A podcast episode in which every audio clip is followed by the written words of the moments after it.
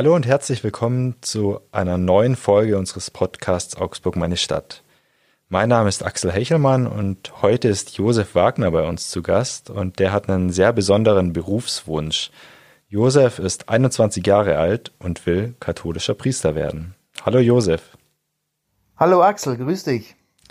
Freut mich sehr, dass du da bist. Äh, du bist nicht wirklich physisch da, sondern digital zugeschaltet. Du befindest dich nämlich gerade im Auslandssemester in Spanien, oder? Genau, es ist ein Auslandsjahr. Ich bin äh, zwei Semester in Madrid, ja, zum Studieren. Mhm. Und wo erreiche ich dich jetzt gerade? Ähm, Im Moment erreichst du mich ähm, in meiner Wohnung im Stadtteil Salamanca in Madrid. Klingt schön. Ist auch gar nicht mal so schlecht. okay. Josef, wir sprechen heute darüber natürlich, warum du Priester werden willst. Wir sprechen über die Frage des Zölibats, denn du wirst womöglich nie Kinder haben oder heiraten. Wir räumen ein bisschen auf mit Mythen über die Kirche und über das Priesterseminar, in dem du dich gerade befindest. Und natürlich mit Hinblick auf Weihnachten sprechen wir auch über Heiligabend und eine Zeit, die vielleicht in der Corona-Krise für manche Menschen noch einsamer wird, als sie ohnehin schon ist. Josef, jetzt erstmal vorab, gab es denn heute schon einen Moment für dich, an dem du gedacht hast, ich habe mich mit meinem Lebensweg bisher absolut richtig entschieden? Ja, ja, in der Tat. Ähm, ich durfte äh, vorhin ähm, mit einem Mitstudenten ein sehr tiefes Gespräch führen ähm, zum Thema, wie es mit dem Leben weitergeht, also was man so machen will, wenn man mit dem Studium fertig ist und so, äh, was er so vorhat, wie es mit mir so weitergeht. Und dann habe ich so während dem Gespräch ein bisschen darüber reflektiert, ähm, wie es bei mir die letzten Jahre so gelaufen ist. Und ja, ich habe mir gedacht, ja, es passt. Aber zufällig, also was für ein Zufall, dass du das gerade fragst, weil es war wirklich ein sehr intensiver Moment vorhin, ja. Okay, das ist echt witzig. War nicht abgesprochen für die Zuhörerinnen und Zuhörer draußen? Nein, gar nicht. Genau. Josef, ähm, Du hast viel zu tun mit den ganz großen Themen in deiner Ausbildung. Also bei dir geht es wirklich um Leben und Tod, um Liebe, um Sterben, um Leid, ähm, um alles Mögliche. Ähm, ich glaube, wir müssen mal ganz, ganz vorne anfangen. Und äh, deswegen würde ich dich bitten, so ein bisschen deinen Lebensweg zu skizzieren. Du kommst ja aus Kübach im Kreis Eichach-Friedberg. Ähm, wie ging es denn dann weiter? Ähm, also wie ging es dann weiter? Ja, äh, es gab schon einschneidende Erlebnisse, würde ich sagen, ähm, die mich auf dem Weg jetzt so dahin gebracht haben ähm, oder mich da näher gebracht haben. Aber ich würde es mal vorweg schicken, es gab jetzt kein ähm, Schlüsselerlebnis, das, was man sich vielleicht vorstellt. Ähm, das war eher ein Prozess. Also, wie gesagt, genau. Ähm, ich bin eben in dem Dorf aufgewachsen und war auch Ministrant, war sehr gerne Ministrant. Ähm, und ähm, habe es auch genossen, da dabei zu sein in der Liturgie und fand es immer interessant, aber interessant, ja, wirklich auf der Betonung interessant und es nicht irgendwie, dass mir damals schon vollkommen klar war, äh, dass das mein Berufswunsch ist. Und äh, war auch ähm, da muss ich jetzt auch an der Stelle gleich schon mal ein bisschen Werbung machen für unsere äh, kirchliche Jugendarbeit. Ich war, ähm, ich habe eine sehr, sehr überzeugende äh, Jugendarbeit äh, kennenlernen dürfen für Jungs im Alter von 13 oder von ja, 13 bis 20 Jahren. Äh, das sogenannte offene Seminar. Ähm, und da hat man sich immer im Allgäu zu den Ferien getroffen da in der Nähe, wo du herkommst. und ähm, bei Lindau, ja. Ähm, da war ich dann eben und habe dann da auch Priester erleben dürfen, schon seit ganz, äh, ganz ähm, früher Jugend an eben, die sehr überzeugend waren und ähm, die mich auch auf dem Weg weitergebracht haben. Naja, und ähm, einschneidend war in dem Sinne das Erlebnis, dass ich äh, mit meiner Familie dann ein Jahr nach China gezogen bin. Wir haben ein Jahr in Peking gewohnt, ähm, wegen der Arbeit von meinem Papa. Und ähm, dort habe ich so ein bisschen, ich würde sagen, den Anschluss verloren. Äh, in einer Stadt mit 16 Millionen Einwohnern habe ich dann den Anschluss an den lieben Gott und an seine Kirche ein bisschen verloren.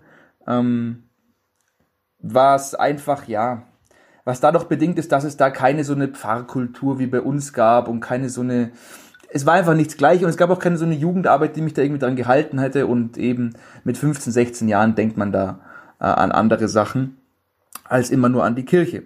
Na gut, und dann als ich wieder da war, ähm, war es relativ äh, ruhig die nächsten drei Jahre, ja. Hab dann äh, eineinhalb Jahre eine Freundin gehabt und dann hat es, ja, hat es, es ist einfach kein Thema gewesen. Ähm, aber so vom Abi hat sich dann, ähm, das ist eine coole Begebenheit eigentlich, die erzähle ich gern. Äh, da hat ein Kumpel und ich, also weiß nicht, wer das nicht kennt, also man muss ja in der äh, Ende der 11. Klasse, Übergang zur 12. dann seine äh, W-Seminararbeit, wissenschaftspropatriotische Seminararbeit im Bayerischen Gymnasium abgeben. Und mein Kumpel und ich haben gesagt, bevor wir diese Arbeit schreiben und uns da richtig reinhängen und äh, auf die 12. Klasse zugehen, ähm, wollen wir nochmal ähm, so ein bisschen so jugendlich mäßiger unterwegs sein und haben uns gedacht, komm, lass uns doch nochmal ins offene Seminar fahren. Da waren wir, da war ich ja wirklich dann schon seit, seit sechs, sechs Jahren nicht mehr. Ja, eben vor China war ich das letzte Mal und danach eben nicht mehr. Und lass uns doch nochmal ins offene Seminar fahren, in diese Jugendgruppe, wo wir als Jugendliche früher waren. Und dann waren wir da dort und ich würde sagen, dieses, diese, diese Woche da dort hat mich wieder so ein bisschen ähm, auf den Boden der Tatsache zurückgeholt und mir dann eben ja den Aufwind gegeben und eben seit immer seitdem äh, gibt es immer noch den Aufwind äh, diesen Glauben eben wieder hat das Feuer neu entzündet und ja jetzt bin ich in Madrid und studiere Theologie ja studiere Theologie und wenn mir das jemand vor sechs Jahren gesagt hätte ich glaube du spinnst aber jetzt ist es so ja also tatsächlich du hast ja gesagt das war kein entscheidender Punkt kein einzigartiger Punkt, wo du sagtest, ich will jetzt vielleicht Priester werden. Es war eher ein Prozess. Und vielleicht, um ganz kurz nochmal drauf zu kommen, du beschreibst, du hattest auch eine Freundin, du hattest andere Dinge im Kopf, Zitat. Ähm, das stellt man sich zuerst, wenn man über einen 21-Jährigen spricht, der Priester werden will, gar nicht so vor, oder? Du bist ein ganz normaler Jugendlicher oder junger Erwachsener, richtig? also ich, ich behaupte zumindest immer, dass ich ein ganz normaler junger Erwachsener bin. ähm, aber wenn ich ähm, so anschaue, ähm, was ich alles schon so mitgemacht habe für Situationen, wo der liebe Gott mich durchgeführt hat, muss ich sagen, also das dass eine, eine gewisse Anormalität, aber eine gesunde Anormalität bei dem Weg natürlich irgendwie auch dabei. Ist, wie bei jedem Weg, wo man sich halt irgendwie ähm, ganz dahinter klemmt, ja, wo man halt hundertprozentig dabei ist. Frag an, frag an Unternehmer, äh, der ist, der ist auch äh, in gewisser Weise mehr für seine, für seine äh, Firma halt da, ja, und hängt sich da halt hundertprozentig rein. Und so ist bei mir auch. Ich bin hundertprozent oder will hundertprozent für eine Sache geben und ähm, ja, das ist es, glaube ich, was fasziniert, was mich unterscheidet. Durch was hat dich Gott denn schon durchgeführt, weil du es gerade ansprichst? Naja, also ganz grundsätzlich kann ich sagen, ähm, ich bin froh, dass er mich durch jeden Tag führt und äh, dass ich das wirklich auch merken darf. Ähm, ich meine, es gibt da große Heilige, die jahrelang vom lieben Gott überhaupt nichts gemerkt haben, aber trotzdem weiter vertraut haben. Und deswegen bin ich sehr froh, dass ich merken darf, dass Gott mit mir mitgeht, alltäglich, ähm, aber auch in den Situationen, ähm, wo der Josef vielleicht mal äh, einfach dumm war oder hm. einfach ähm, ja sich sich nicht in, in, unter Kontrolle hatte. Und ich glaube, das kennt jeder, ähm, wenn das Ego einfach Überhand gewinnt. Und ähm, dass ich da, sagen wir mal, heil rausgekommen bin, ja. Ähm, und immer noch den Weg gut weitergehen darf. Ich hatte zum Beispiel mal einen schweren Autounfall, das sind eben diese, diese Momente, die man jetzt im Kopf hat, ja. Aber der, der war schon für mich, also auch eines der Momente, wo ich danach sagen konnte, so wie das ausgegangen ist, war das ganz sicher geführt. Mhm. Jetzt trittst du oder hast du deine Entscheidung, Priester zu werden, ja in einer Zeit auch gefällt, die ganz besonders ist, weil sehr viele Menschen aus der Kirche austreten. Sie finden die Kirche altmodisch, überkommen teilweise. Wieso wendest du genau in der Zeit dich der Kirche zu? Gut, ähm, was heißt genau in dieser Zeit? Also ich glaube, ähm, die Kirche ist also meine Entscheidung hat jetzt nicht, hat sich davon nicht beeinflussen lassen, sagen wir so. Hätte sie sich davon beeinflussen lassen, äh, wäre ich auf keinen Fall hier. Ja, hätte sich davon beeinflussen lassen, dass die öffentliche Meinung schlecht ist. Ähm, weil wir haben einfach ein schlechte, schlechtes öffentliches Bild, das ist einfach so.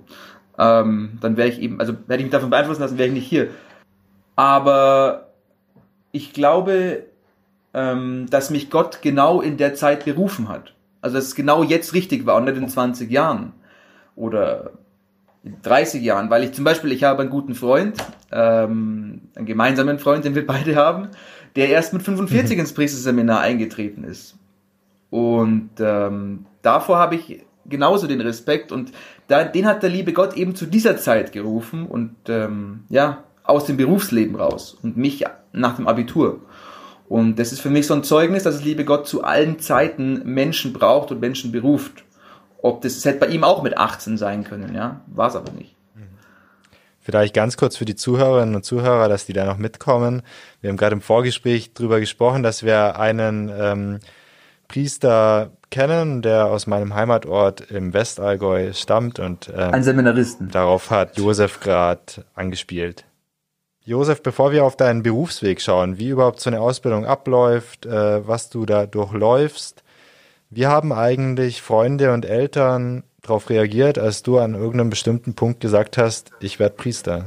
Also ich muss sagen, ich war sehr dankbar für die, ähm, für die, also für gute Freunde, die mir das dann ehrlich gesagt haben, äh, was sie darüber denken ich bin immer dankbar, wenn man das, eine, wenn man über solche Themen offen reden kann, weil es eröffnet halt dann einfach ähm, eine ungeahnte Tiefe von einem Dialog. Und ähm, es gab wenige, die gesagt haben, sie finden das schlecht.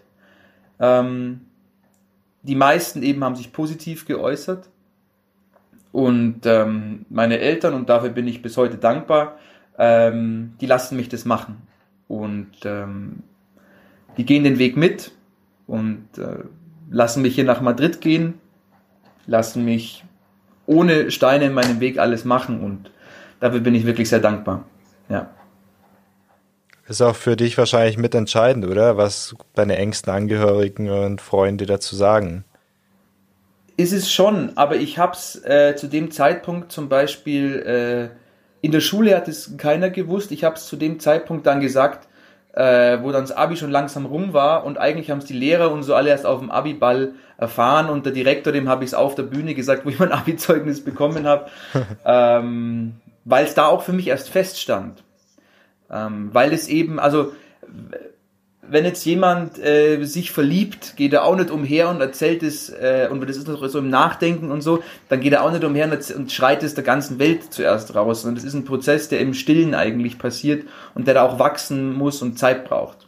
Und ähm, deswegen habe ich es nicht sofort immer allen gleich kundgetan. Wir schauen jetzt ein bisschen auf deinen Weg zum Priester.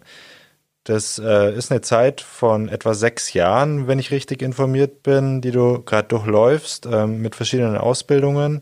Im Moment bist du eben in Spanien. Vielleicht kannst du so ein bisschen skizzieren, wie diese Ausbildung abläuft und wer überhaupt Priester werden kann.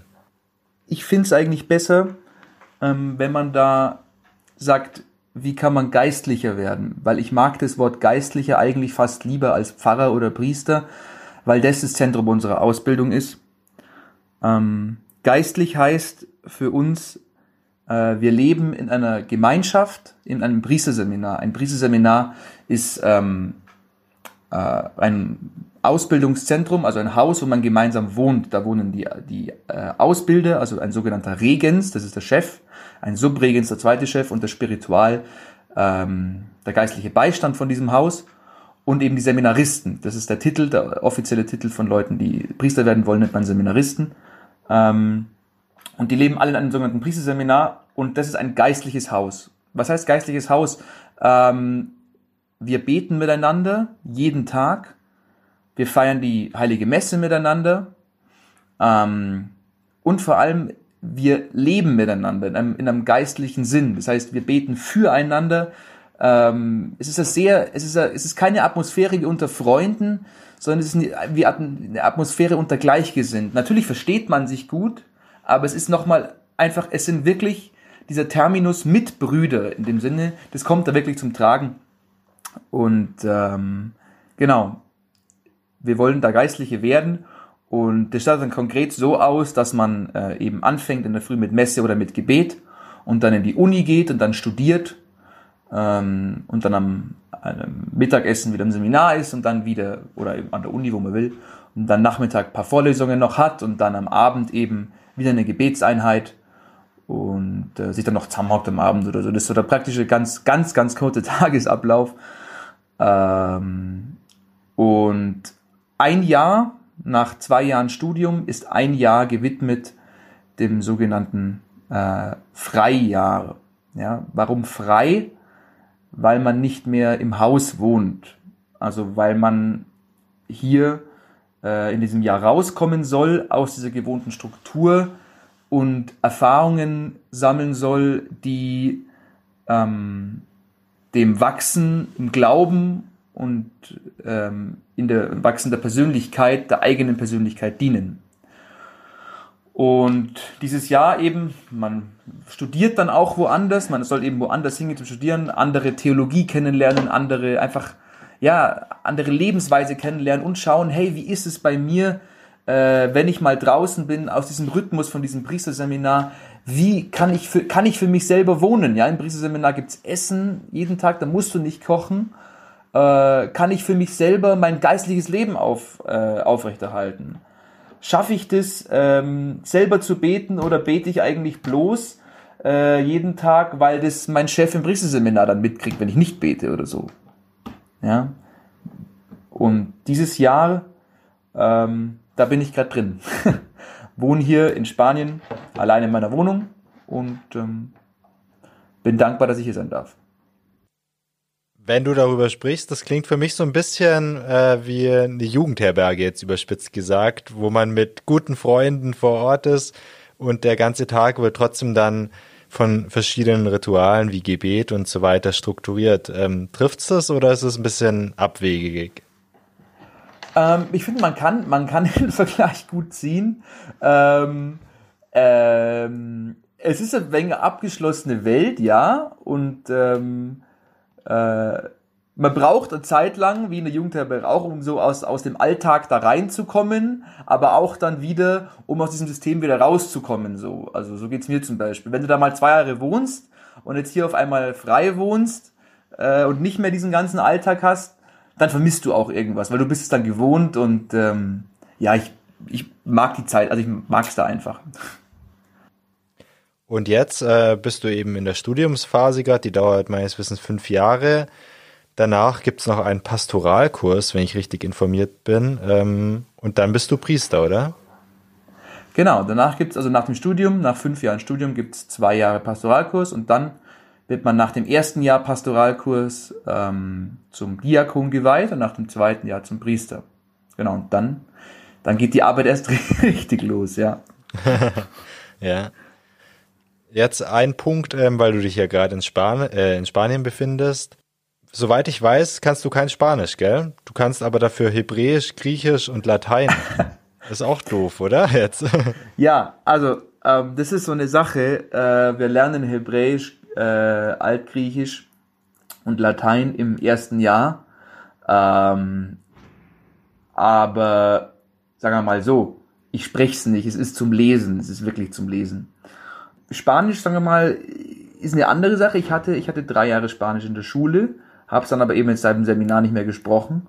Und jetzt äh, habe ich es eben so durch Studium und durch das wieder reanimiert und ähm, es, ich kann mich gut verständigen, es klappt ganz gut mit meinem Spanisch, ja.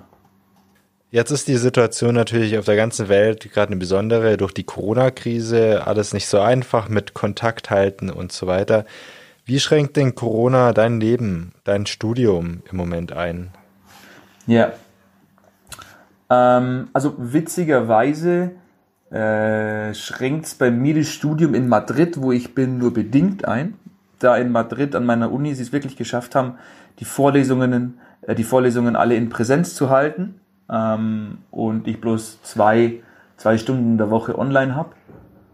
Die anderen, also was so mein mein geistliches Leben angeht und so die diese Art, wie die Spanier miteinander umgehen, ja, diese diese diese Nähe dann auch und äh, das das gibt's dann nicht mehr. Also das ist so, das habe ich auch nicht erlebt, weil äh, die Spanier wirklich immer sehr vorsichtig jetzt schon waren mit dem Coronavirus. Und ähm, ja, diese typisch spanische Lebensart, die ist gerade bisschen eingefroren, habe ich das Gefühl. Das haben mir auch einige Madrileños bestätigt. Hier, dass ähm, ja diese Lebensfreude irgendwie ein bisschen verloren gegangen ist, leider.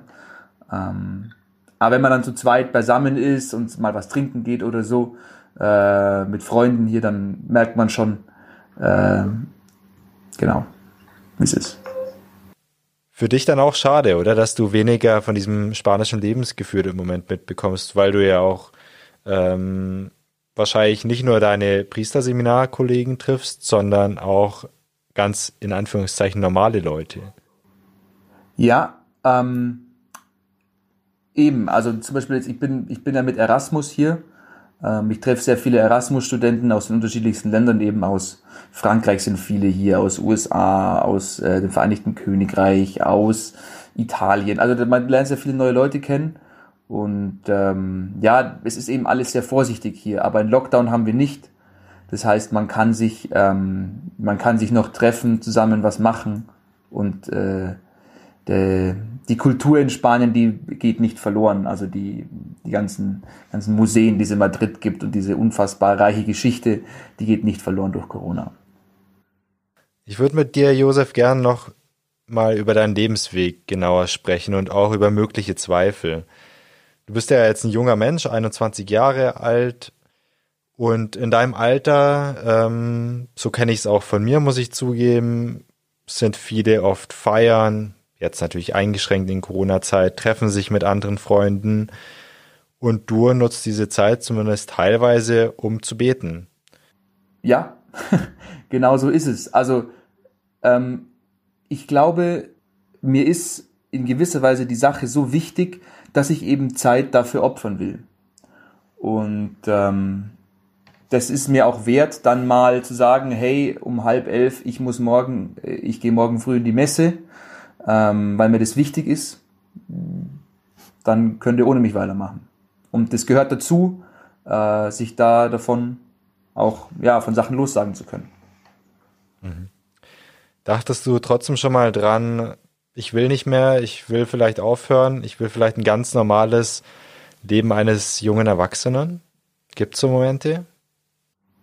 Also zunächst mal glaube ich, ähm, dass das Leben nicht ähm, abnormal ist, dass wir führen, sondern ähm, in gewissen Punkten vielleicht anders wie der Otto Normal, äh, junge Erwachsene. Aber natürlich gibt's diese Zweifel. Ähm, und ich glaube, wenn es die nicht gäbe, dann wäre ich am falschen Platz. Weil wenn du keine Zweifel hast, dann passt irgendwas nicht. Dann stimmt irgendwas mit deiner Berufung nicht. Es kann nicht immer nur alles äh, eitel Sonnenschein sein. Ich will es niemand absprechen, aber ist meine Meinung. Wie hältst du in solchen Momenten durch oder wie bleibst du am Ball? Indem ich, glaube ich, sehr still werde. Ähm, und demjenigen in den Momenten äh, das Ruder überlasse, der mich hierher geführt hat. Der Gott, der mich äh, von Kübach bis nach Madrid geführt hat. der darf dann übernehmen und ich darf dann überlegen äh, und das Ganze im Gebet mittragen. Hast du abseits vom Berufsweg auch manchmal Zweifel am Glauben selbst? Das ist eine sehr gute Frage. Hm. Ich glaube nicht. Also, nicht so, dass es sich so direkt mir ins Gesicht geäußert hätte. Nein, das nicht. Bevor wir jetzt äh, zu einem neuen Themenblock kommen, wo ich gern mit dir über Zölibat und deine Beziehung zu Gott, wie du sie auch formulierst, sprechen, wüsste ich noch gern von dir, wird für dich eigentlich auch der Glaube ohne die Institution Kirche funktionieren? Ich habe nämlich das Gefühl, auch so in meinem Umfeld, dass viele Menschen durchaus glauben oder behaupten an was zu glauben, ihnen aber die Kirche als Institution einfach zu altmodisch ist die Kirche ähm, ist ein Riesengeschenk. Also, ich meine, äh, hätte hätt der liebe Gott sie nicht eingesetzt äh, für uns, dann hätte es ja keinen Sinn gehabt. Also äh, ich glaube, dass der liebe Gott die Kirche uns deswegen geschenkt hat, ähm, damit wir sie wirklich und das, die Vorteile der Kirche halt nutzen. Also natürlich gibt es da viele Vorurteile und wir haben kein schlechtes Bild, aber wenn ich in die Kirchengeschichte schaue und mir anschaue, was schon alles schiefgegangen ist, dann kann ich doch bloß sagen, also wenn diese Kirche nicht von Gott irgendwo geschützt und geführt wird, äh, dann kann ich mir nicht erklären, wie es die noch geben kann. Ja, und deswegen bin ich da dabei und ich, allein diese Gemeinschaft ist unbezahlbar. Die bekommst du so nirgends. Die bekommst du in keinem Kaninchenzüchterverein, in keinem Golfclub und ja, die existiert sonst nirgendwo. Und diese Gemeinschaft, ich kann nach Madrid gehen, werde aufgenommen wie einer von Ihnen hier in der Kirche. Ja, als wäre ich schon die mhm. letzten 20 Jahre meines Lebens hier gewesen. Und das findest du nirgends sonst. Also die Gemeinschaft ist ja für dich ein starker Punkt, warum es die Kirche immer noch gibt. Und ähm, für dich bestätigt sich so ein bisschen daraus die Existenz der oder legitimiert sich damit die Existenz der Kirche, wenn ich es jetzt vereinfacht wiedergeben darf. Ähm, aber es könnte auch sein, dass einfach Macht und viel Geld was die Kirche ja auch besitzt, ähm, für den Fortbestand der Kirche verantwortlich sein könnten, oder? Also, sagen wir mal so, es gibt ähm, ein wunderbares Lied und also eines meiner Lieblingslieder ähm, im Gottesdienst. Äh, das heißt, wenn du den lieben Gott lässt walten, man kennt es vielleicht, und da heißt in einer Textzeile, äh, wer Gott dem Allerhöchsten traut, der hat auf keinen Sand gebaut. Und ich glaube, eben mit der Kirche ist es wie das Wunder, dieses, dieses nice Bild von dem Haus halt, ja. Ähm, wenn das Haus auf so Sachen wie Geld oder nur auf so Sachen wie Macht gebaut wäre, dann wäre es auf Sand gebaut und dann wird es irgendwann sich zusammenstürzen, weil jeder weiß, dass, dass diese Werte vergehen, ja, dass das menschliche Werte sind. Aber wenn man das Haus auf den einen baut, auf den es wirklich ankommt, dann hat es Zukunft. Und deswegen hat es auch immer noch Zukunft. Und deswegen bin ich auch hier, weil ich Leute gesehen habe, die diese Kirche wirklich auf Gott bauen und auf nichts anderes. Mhm. Ist ein schönes Bild. Danke. Josef, ich würde gern, wie angekündigt, äh, über das Thema Zölibat gern mit dir sprechen und die Beziehung zu Gott. Ähm, du hast vorher schon angedeutet, dass du auch schon mal eine Freundin hattest, eineinhalb Jahre lang, glaube ich. Was ist für dich ähm, das Entscheidende, dass du sagst, mir ist die Liebe zu Gott oder die Beziehung zu Gott wichtiger als die zu einem Menschen? Das würde ich so nicht sagen. Ähm, es geht im letzten, äh, also der, der letzte Punkt, glaube ich, den man verfolgt, ist, ja, wie man sagt, Glück ja, oder, oder Erfüllung, ja.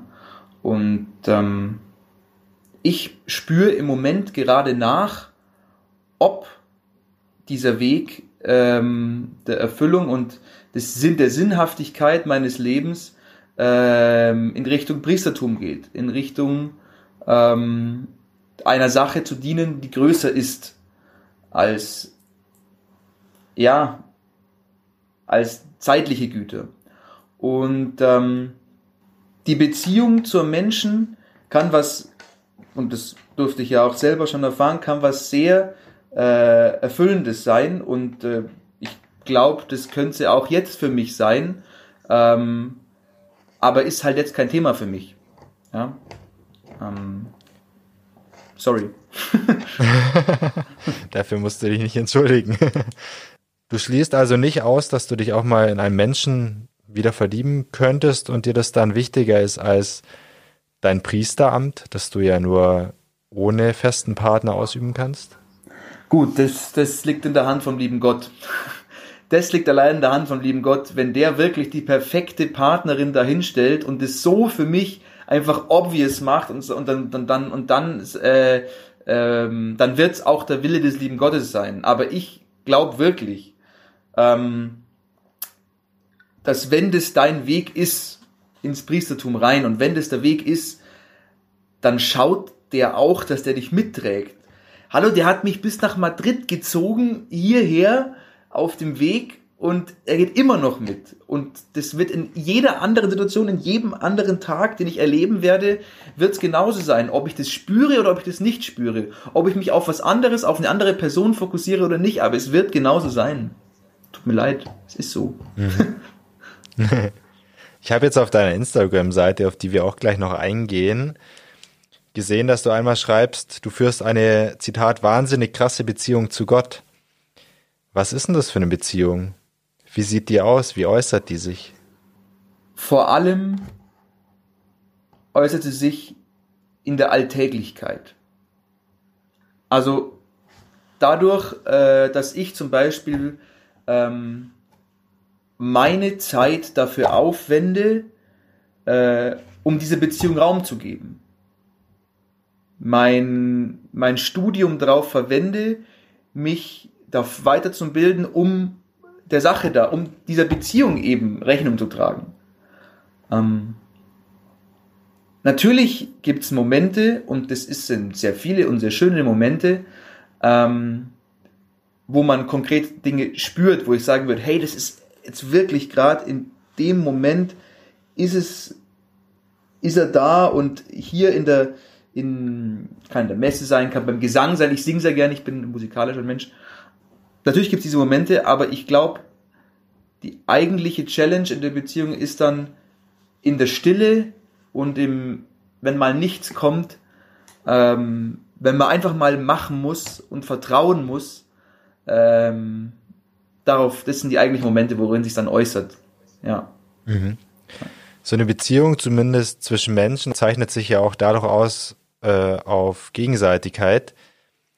Was ist denn konkret das, was du von Gott bekommst und das, was er von dir bekommt? Kann man das so einfach sagen? Freiheit. Freiheit ist das beste Wort.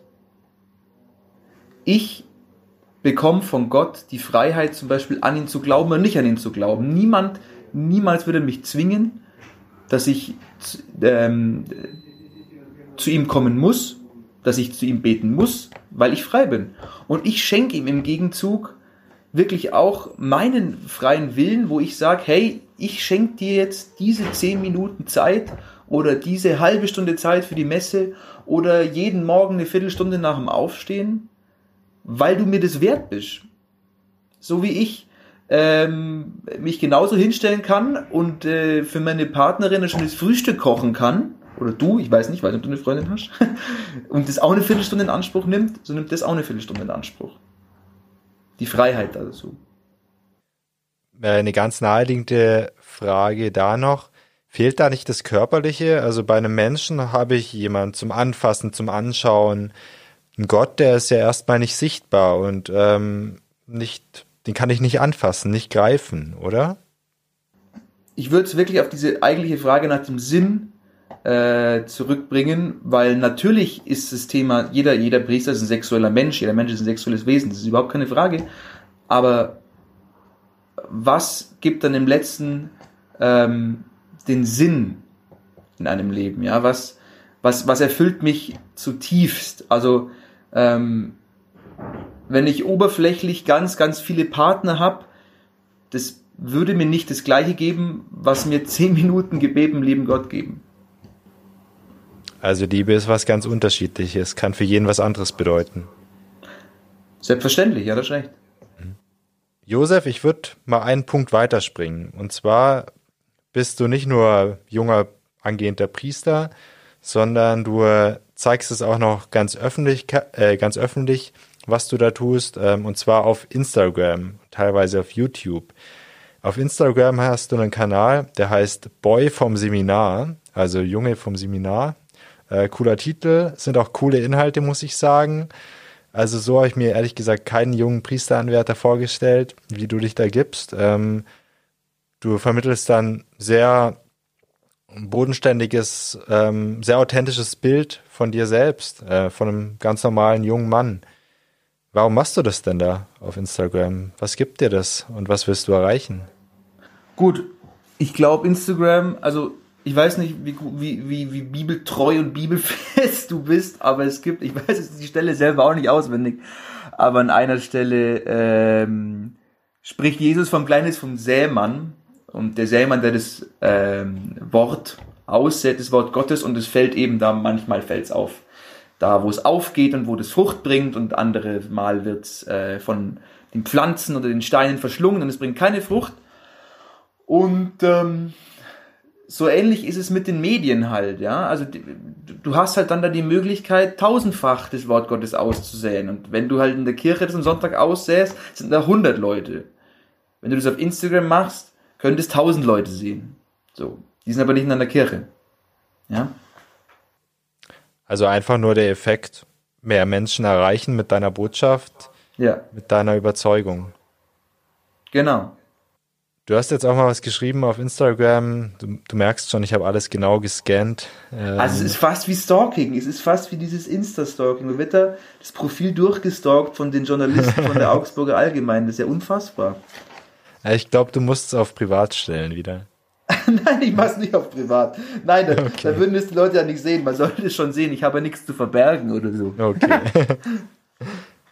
Ähm, und zwar ähm, möchte ich ein bisschen auf die Reaktionen raus. Du bekommst ja wahrscheinlich nicht immer freundliche Nachrichten oder Reaktionen auf deine christlichen Botschaften. Was kommt denn da alles so bei dir an? Was sind die Reaktionen? Gut, da kommt wirklich alles an. Also alles kann man wirklich alles sagen. Ähm, das Beste, was letztens mal kam, das fand ich dann eher lustig. Äh, das Beste, was letztens kam, kennst du diese Instagram-Spam-Bots? die wo so unter jedes Bild zu spammen. Ja, die gibt's, genau. Genau, da kam, da kam so eine Nachricht äh, auf, auf, auf Spanisch oder auf Italienisch, ich weiß es nicht. Ähm, und da hat man sofort gesehen, das war irgendwie ganz schlecht übersetzt, es war halt so, so Übersetzer, Übersetzer-Sprech praktisch. Und das Profil war halt auch ganz klar botmäßig, hat man auch am Namen gesehen. Und die Nachricht war so, ja, äh, hallo lieber Herr Pfarrer, ähm, ich bin eine alte Frau und möchte ihnen sehr viel Geld vererben. und es war halt wirklich schlechtes, schlechtes gemacht, deswegen war es eher lustig. Naja, auf jeden Fall, es kommt alles an, also von Bot bis über äh, Liebesnachrichten oder ähm, Sachen, Leute, die einfach nur schreiben, dass sie gut finden, was ich mache, Leute, die schreiben, dass sie schlecht finden, was ich mache. Und dafür bin ich sehr dankbar, weil jede Nachricht, wo ich bekomme, ähm, meistens einen Dialog auslöst. Und das ist gut. Mhm. Du hast schon gesagt, nicht alle Nachrichten sind natürlich positiv. Du hast einmal auch unter einem Post geschrieben, wenn ich will, dass die Leute klatschen und mir immer zujubeln, wegen dem, was ich mache, dann gehe ich ins Showbusiness und nicht zur Kirche. Ja.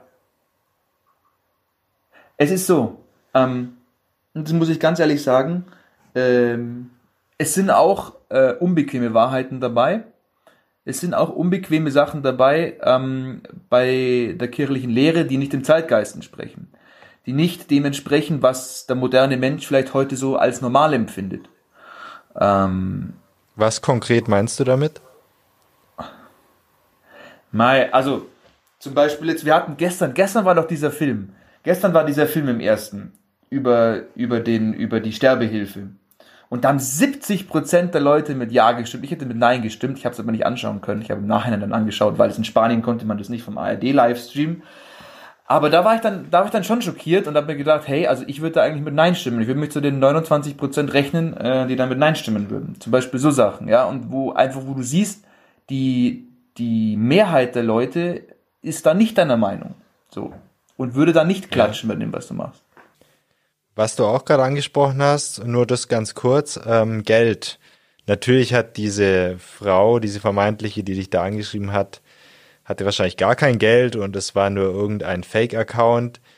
Aber wenn du mich schon aufs Stichwort Geld bringst, ist Geld für dich eine Verlockung in irgendeiner Art und Weise? Irgendwas Bedeutsames? Nee. also, nee. Klare Antwort. Also, Nö, nö. Kann man wirklich ernsthaft sagen? Nö, ist nicht. Ich mag Autos. Ich mag, ich mag, ich mag schöne Autos, das stimmt. Aber ist es jetzt Verlockung oder wie würdest du das einordnen? Ich glaube, man muss noch unterscheiden, oder? Zwischen Dingen des täglichen Bedarfs, wozu auch ein Auto gehören kann. Und ähm, außer du fährst jetzt einen Lamborghini, das weiß ich natürlich nicht. Nein, nein, ich, ich habe ich hab auch in Deutschland kein eigenes Auto. Nein. Okay. gut. Äh, Josef, du bist ja mit vielen Mythen und Vorurteilen auch ähm, konfrontiert, sicherlich. Ähm, deswegen würde ich gern mit ein paar aufräumen. Du hast schon mal vor ein paar Jahren auch ein Video, ein kurzes gedreht für das Bistum Passau, wo du damals äh, vor Ort warst. Und ganz ähnliche Fragen würde ich dir auch nochmal stellen. So eine Priesterausbildung, so ein Priesterseminar. Ihr geht da doch sicher ganz früh ins Bett und seid totale Langweiler, oder? Also, also, sorry. Ähm, wir sind, wie gesagt, ganz normale Jugendliche oder junge Erwachsene. Man fängt als Jugendlicher, als 18-Jähriger an, junger Erwachsener. Wir sind ganz normale junge Erwachsene und ähm, da geht man nicht immer um neun ins Bett. Ja, man hockt sich halt dann schon zusammen und äh, ähm, spricht über die neuesten Kirchenereignisse oder auch mal einfach nicht über die Kirche, sondern einfach über die, was so alltäglich halt los ist und ähm, ganz normale Gemeinschaft halt. Sind auch Frauen im Seminar erlaubt? Das ist auch einer dieser Mythen, der sich rankt ums Priesterseminar? ähm, es gibt echt, es gibt so viele Mythen ums Priesterseminar, also wundert mich jedes Mal wieder. Ähm, also wir haben zum Beispiel unseren Bibelkreis am Montag, äh, da kommen immer ähm, Mädels oder Studentinnen halt mit, ähm, genauso junge Erwachsene, die ähm, mit denen man sich dann halt zusammenhockt äh, und dann so über die Studium oder so spricht. Also ja, es ist kein, es ist kein, wir sind kein Gefängnis, wo, wo du, wo du nur von außen, äh, wo du nur rausgucken kannst und die anderen nur reingucken, aber du darfst, darfst es, wir sind, wir sind nicht so, so Secret Society, wie die Leute denken, ja, ähm, sind wir nicht. Manche Menschen sollen auch glauben, ihr habt dann sicher in eurem Zimmer nicht irgendwelche coolen Popstar-Fotos, sondern Jesus-Poster und ein paar Kreuze hängen. Wo in meinem Zimmer? Ja. Also natürlich hängt in meinem Zimmer ein Kreuz. ähm, aber wieso, also, wieso würde ich mir Popstar-Fotos aufhängen? Also, es gibt keine, gibt keine Band, die ich jetzt so gut finde. Ich habe Fotos von meiner Familie halt. Also, das ist, das ist ganz normal. Also, so, so klischeehaft sind wir nicht. ich habe sogar eine Zimmerpflanze. Stell dir das mal vor. Dazu soll der Podcast natürlich auch ein bisschen ähm, dienen, um ein bisschen damit aufzuräumen mit solchen Vorurteilen. Eine andere Sache, die ich ganz spannend fand jetzt, äh, wo wir wieder von den Mythen wegkommen, du hast manchmal einen handyfreien, stillen Abend, oder? Wie sieht denn der ja. aus und warum machst du den? Ja, also ich muss ganz ehrlich zugeben, ähm, der, in, in Augsburg mache ich den regelmäßiger als hier ähm, weil ich eben hier diesen diesen Plan nicht so genau habe. Also hier ist es meistens auch der Mittwoch, aber manchmal auch der Dienstag. Also in Augsburg ist es bei mir immer fix der Mittwoch, aber hier ist es Mittwoch oder Dienstag. Äh, das brauche ich einfach.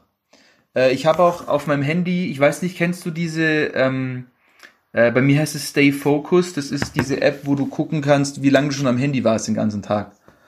Ja. Ja, und wenn ich, wenn ich da wieder also ich sage jetzt nicht, was da bei mir so manchmal draufsteht, äh, aber wenn, wenn ich sehe, ähm, zum Beispiel jetzt am Freitag, wie viele Stunden da wieder stehen, dann sage ich immer, ja, vergelt's Gott, heute Abend kommt das handyfreier Abend. So, und dann mache ich das halt so spontan. Im Seminar ist aber immer der Mittwoch. Aber hier bin ich ja, ähm, also unabhängig von dem, von dem Plan. Tut auch mal gut, das wegzulegen oder einfach keine Ablenkung zu haben. Es hilft, ähm, generell äh, Zeiten fix zu haben, wo man sich nicht ablenken lässt, wo man halt das Gebet in den Vordergrund setzt und äh, sich wirklich auf das konzentriert, worauf es im Leben ankommt. Weil ich merke, ich ich stand vorhin in der U-Bahn und habe mir gedacht, so jetzt einfach mal das Handy weg. Und dann habe ich so geschaut, wer so alles das Handy noch hat. Alle. Alle. Und ich habe gemerkt, wie schnell die Leute durch diese Inhalte durchgehen. Das ist mir, oder ich auch, das ist mir auch aufgefallen, wie schnell du so bei Instagram zum Beispiel scrollst, so runter, runter scrollst und die neuen Sachen in deinem Feed reinziehst, die dir gefallen könnten. Das ist unfassbar, was du für eine Fülle an Input bekommst. Und wie das eigentlich so, so belanglos an uns vorbeigeht, weißt du, wie ich meine? Und wie das überhaupt keine Zeit mehr zur Reflexion findet. Das ist auch ein bisschen, ja, fast das Gegenteil von dem, was du eigentlich tust, was du dir was du dich verschrieben hast. Ähm, Instagram und diese ganzen schönen Welten Es ist alles sehr, sehr vergänglich, oder? Sehr unbedeutend, wie du sagst. Ich, ich, ich sag's dir ganz ehrlich, Axel, ich muss wirklich sagen, ähm, ich habe jetzt, seit ich hier in, äh, in Madrid bin, meinen Account bisschen runtergefahren, weil ich gesagt habe, genau das möchte ich jetzt ähm, für mich rausfinden. Wie geht's weiter, wenn ich nach Deutschland komme? Wie will ich weiter äh, für die Kirche Öffentlichkeitsarbeit machen? Weil ähm, ich war am Anfang war es eher mehr so, ja, also wirklich aus, weil es halt neu war, aber jetzt ist es halt schon ich sehe auch die Nachteile von dem ganzen System, wie du gesagt hast. Und es ist die schöne Welt und immer mit Filter, Filter drüber legen, damit man ja nichts mehr, keine, keine, keine Falte in deinem Gesicht sieht. Ja, es ist die Realität. Josef, bevor wir langsam zum Ende kommen und gleich noch ein bisschen über Weihnachten sprechen werden, noch ein etwas schweres Thema.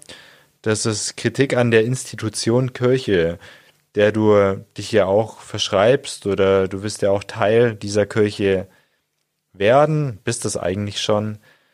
Es gibt ganz vielfältige Kritik natürlich an der Kirche. Es gibt ähm, Kritik daran, dass Teile der Kirche Homosexuelle diskriminieren. Es gibt äh, Teile der Kirche, die ihre eigene Missbrauchsgeschichte nicht richtig aufarbeiten.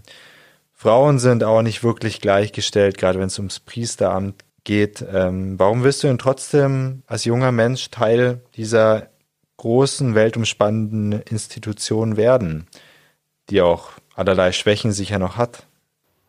Weil du gerade von dem Teil der Kirche gesprochen hast, den ich am wenigsten kennengelernt habe. Ich habe am meisten äh, die Kirche kennengelernt, die sich zusammensetzt aus alten Omas, die Rosenkranz beten. Die sich zusammensetzt aus Jugendlichen, die man auf der Ferienfreizeit trifft. Die sich zusammensetzt aus Priestern, guten, guten Priestern, die Leuten in den Tod helfen. Also helfen im Sinne von hinüberbegleiten, nicht, das, nicht mit dem Film von gestern verwechseln, mit nicht. Die Kirche habe ich kennengelernt. Und die Kirche wird es auch weitergeben. Und Kirche ist nicht bloß Amtskirche. Kirche sind im überwiegenden Teil die Omas, die Kinder, die Jugendlichen, die Familien. Und deswegen tut's mir auch wirklich, wirklich immer weh, wenn Leute auf die Kirche schimpfen. Weil sie für mich damit auch diese Leute beleidigen. Jeden Einzelnen, der getauft und gefirmt ist, weil die den damit auch beleidigen und dem auch unterstellen, dass der in diesem ganzen sowieso Verein Mitglied ist. Mhm und dadurch die Welt eine schlechtere Welt macht. Und das regt mich auf. Mhm. Ja, ist schwierig zu greifen, finde ich dann auch, oder? Dieser Begriff Kirche. Weil einerseits gibt es natürlich diese Vorfälle, wie zum Beispiel Missbrauchsvorfälle. Andererseits gibt es, wie du sagst, sehr viele sehr gute Menschen, die sehr viel Gutes tun. Ist es einfach dem geschuldet, dass die Kirche so ein großer, weltumspannender Apparat ist? Oder wie erklärst ja. du dir das? Ja, dass wir natürlich gibt's Schatten und natürlich gibt's viel Licht. Also und es wird immer, glaube ich, und darum will ich wirklich arbeiten, es wird immer ähm, Sünder geben. Weil ich sag dir, also den Spruch fand ich ganz gut. Äh, ist die Kirche perfekt? Nein, weil solange ich Mitglied, mit meinen Sünden Mitglied bin in der Kirche, ist es schon mal nicht perfekt.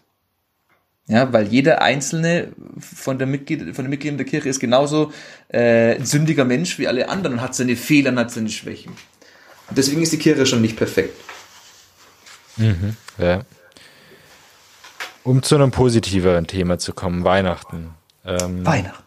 Ein Thema des Lichts. Ähm, ein positiv besetztes Thema natürlich mit Jesu Geburt. Ähm, wie verbringst du eigentlich Heiligabend und die Feiertage? Du bist jetzt ja noch in Madrid im Moment. Was planst du denn die kommenden Wochen? Ähm, ich habe vor, äh, heim zu fliegen Mitte Dezember und äh, dann so noch Quarantänezeit zu haben, um dann mit meiner Familie die Weihnachtsfeiertage feiern zu können. Ähm, aber wie gesagt, mit Corona kannst du gar nichts planen, von dem her steht alles in den Sternen. Aber wir werden, das werden wir sehen, wie es kommt. Also ähm, ich vertraue darauf, dass der liebe Gott das schon richtig macht. Und wenn ich hier bleibe, dann bleibe ich hier. Ist auch nicht, ist auch nicht verkehrt. Also Madrid ist auch wunderschön an Weihnachten, habe ich gehört. wenn jetzt doch alles glatt laufen sollte, was wir natürlich hoffen, wie sieht denn so ein Weihnachtsfest bei euch aus, bei euch zu Hause? Wir feiern immer am ersten Weihnachtsfeiertag mit, mit meinen Geschwistern und meinen Eltern halt und gehen dann immer in die abends in die Christmette. Ähm, der schönste Teil ist für mich aber eigentlich, wenn wir um den äh, Christbaum rumstehen und äh, singen gemeinsam die ganze Family. Das ist äh, für mich einer der schönsten Momente an Weihnachten. Ähm, genauso dann, wenn wir äh, dann am, erst am ersten und zweiten Weihnachtsfeiertag dann meine Onkels und Tanten ähm, kommen und wir dann meine Oma und so besuchen äh, und dann auch nochmal gemeinsam einfach Weihnachten feiern. Das ist ja dieses, diese Art von Gefühl, gemeinsam an das äh, zu glauben, das ist schon sehr gut. Mhm. Du bist ja jetzt an die Diözese Augsburg auch angegliedert quasi. Verbringt ihr auch Zeit oder verbringst du auch Zeit zu Weihnachten in Augsburg? Oder seid ihr in Kübach vor allem? Also, ähm, ich hätte mich dieses Jahr sehr, weil ich ja eben jetzt sogar Zeit hätte, wenn ich ja früher wieder heimkomme, auf den Augsburger Christkindlmarkt gefreut. Ähm, auf einen äh, Glühwein an der Weihnachtspyramide. Ähm, aber leider fällt, fällt der ja jetzt aus, der Augsburger Christkindlmarkt. Normalerweise bin ich da wirklich, also wo ich jetzt in Augsburg die letzten Jahre war ich da, glaube ich, jeden, jeder zweiten Tag auf dem Christkindlmarkt, weil es einfach so, ich mag das einfach, ja. Und dann aber immer, immer, das muss man dazu sagen, wenn man auf den Christkindlmarkt gegangen ist, dann immer ein Abstecher in der Kirche Maria Knotenlöserin bei Peter am Perlach. Sind nur 100 Meter. Und da ist ein sehr ruhigen Ort mitten in der Stadt, genauso wie im Dom. Und das passt für mich perfekt zusammen, ja. Weihnachten ist auch ein marianisches Fest, Mutter Gottes immer mit dabei, wunderbar. Mhm. Warum diese Kirche ausgerechnet? Oh, das hat eine besondere Geschichte. Ähm, ich habe auf Instagram ein Bild, äh, wo der Papst so vor mir steht und man sieht den Papst so vom Rücken und er schaut, er schaut mich so an. Und ähm, da war ich mit den Jugendlichen eben in Rom und dann fragt der Papst, äh, wer von euch äh, kennt denn die Maria Knotenlöserin? Und dann habe ich gesagt, äh, ja, also äh, ich kenne die. Und dann hat er mich bloß angeschaut und gesagt, beten Sie für mich. Und deswegen gehe ich da ganz gerne rein, um für den Papst zu beten weil der mir das gesagt hat. und ich den Papst und seine Anliegen, die er so in der Welt durchbringen will, mit Gebet durchaus unterstützenswert finde. War wahrscheinlich eine tolle, tolle, tolles Erlebnis, oder? Ja, ja. Also das vergisst man nie, wenn, wenn der Papst zu dir sagt, äh, beten Sie da für mich. Vergisst du nicht, geht nicht mehr raus. Ja. Angenommen, Josef, du bist jetzt in ein paar Jahren Priester. Was willst du denn für ein Priester sein? Wie wirst du gesehen werden? Ich hätte ganz gern, ähm, dass ich vor allem im Gebet die Rückmeldung bekomme vom lieben Gott, äh, das machst du ganz in Ordnung, was du machst, machst es weiter so. Ähm, weil die Rückmeldung ist mir so die wichtigste. Weil wenn ich jetzt wirklich auf das hören würde, was so bei Instagram reinkommt, was so äh, die Leute über mich sagen, dann wäre ich schon längst nicht mehr im Priesterseminar. Und so wird es, glaube ich, auch als Pfarrer sein. Wenn das ruhig im Gebet getragen seinen Weg geht, dann bin ich zufrieden.